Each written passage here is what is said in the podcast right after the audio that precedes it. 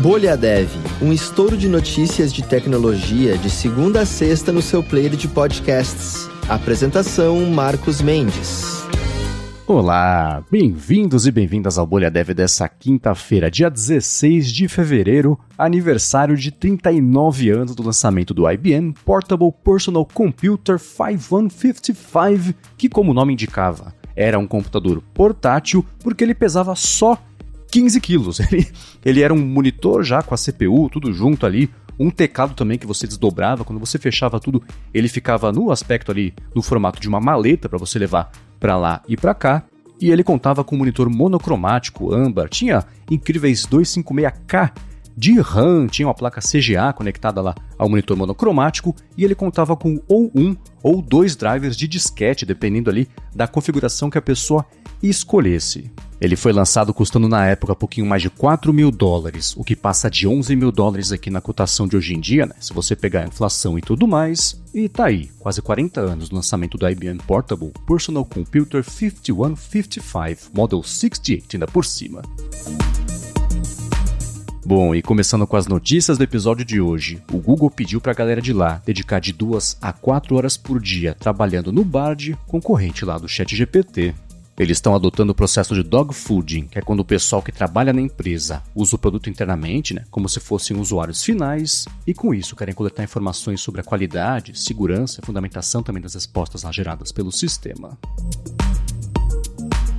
E ainda de inteligência artificial, uma nova atualização do GitHub Copilot oferece sugestões mais rápidas e coerentes. Uma outra novidade que pintou também foi o bloqueio de sugestões inseguras, como credenciais, né? injeções também de SQL. O GitHub Copilot já produz em média 46% do código escrito pela pessoa que está usando a ferramenta, isso passa de 60% aí no caso do Java. Bom, e falando das coisas aqui do Brasil, o governo desistiu da medida provisória que exigiria a remoção de conteúdos na internet sem ordem judicial.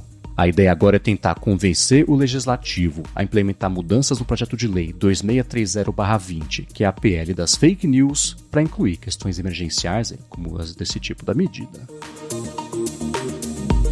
A Apple deve anunciar os óculos imersivos dela né, de realidade mista na WWDC, que rola todo junho, né, que é a conferência anual que ela faz lá para desenvolvedores. O anúncio desse dispositivo tem sido adiado por problemas de hardware e de software, e a expectativa é que o Apple Reality Pro, que é a especulação aí de como ele vai se chamar, custe em torno de 3 mil dólares. Pulando para a Meta agora, ela desenvolveu um modelo de linguagem que aprende sozinho a buscar ferramentas externas, como mecanismos de busca, por exemplo, calculadores e também calendários. O Toolformer decide por conta própria quais APIs ele vai usar para contornar as limitações presentes em outros sistemas, como a falta, por exemplo, de conhecimento em aritmética. O desempenho dele é superior ao GPT-3, mesmo sendo baseado no GPT-J, um modelo com 4% só desses parâmetros, que é bem promissor, aí, apesar do risco inerente né, disso aí estar tá na mão da meta. Geekbench 6 agora realiza testes para simular um uso real de computadores e smartphones. A nova versão adiciona testes como simulação do efeito de filtros em aplicativos de videoconferência e detecção também de objetos na biblioteca de fotos, mas aumenta até 70% o tempo total de um benchmark. A boa notícia é que o utilitário continua gratuito para uso pessoal, e caso você queira saber mais sobre ele, eu deixo um link aqui na descrição. Homebrew lança a versão 4.0.0, com a mudança mais significativa em relação à versão 3.6.0. É o gerenciador de pacotes que mantém eles atualizados por meio de arquivos JSON, ficando aí significativamente mais rápido. Por outro lado, a equipe já alertou sobre possíveis problemas aí com esse sistema, dado a sua novidade, o que quer dizer que eles já sabem, né? Que deve pintar problema com isso, que eles por enquanto não sabem muito bem como mitigar. Bom, e o recado sobre a Alura que eu quero dar no episódio de hoje é que ela lançou a formação focada em Django, que é um framework web Python de alto nível que cuida de grande parte do trabalho, né? Para você poder se concentrar em escrever esses aplicativos aí sem reinventar a roda. Nessa formação da Alura, você vai aprender a utilizar esse framework e vai ser capaz de criar aplicações com maior velocidade e simplicidade. Seus instrutores serão Guilherme Lima e Bruno Divino, e você vai aprender com conteúdos atualizados e pensados também para facilitar o seu estudo. E se você quiser saber mais sobre esse lançamento da Alura, é só clicar no link que está aqui na descrição. Ó, e para passar régua aqui no episódio de hoje, eu vou trazer uma pergunta postada há uns minutinhos só pelo Felipe Catão no Twitter com a hashtag BolhaDev, que foi a seguinte: Alguém tem alguma dica de um método para manter o dia organizado? Ele falou que tem projetos, mas que às vezes se perde aí na loucura diária. Então quer saber, né? Como é que você se organiza? Qual o método também?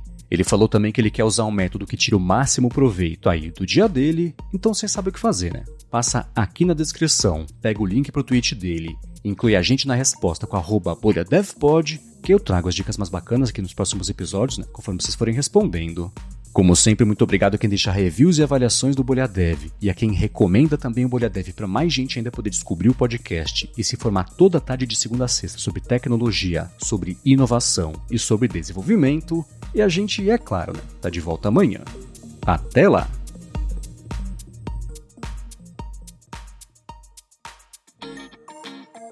Você ouviu o Bolha Dev, oferecimento alura.com.br e Felipe Deschamps Newsletter. Inscreva-se em felipedeschamps.com.br barra newsletter. Edição Rede Gigahertz de Podcasts.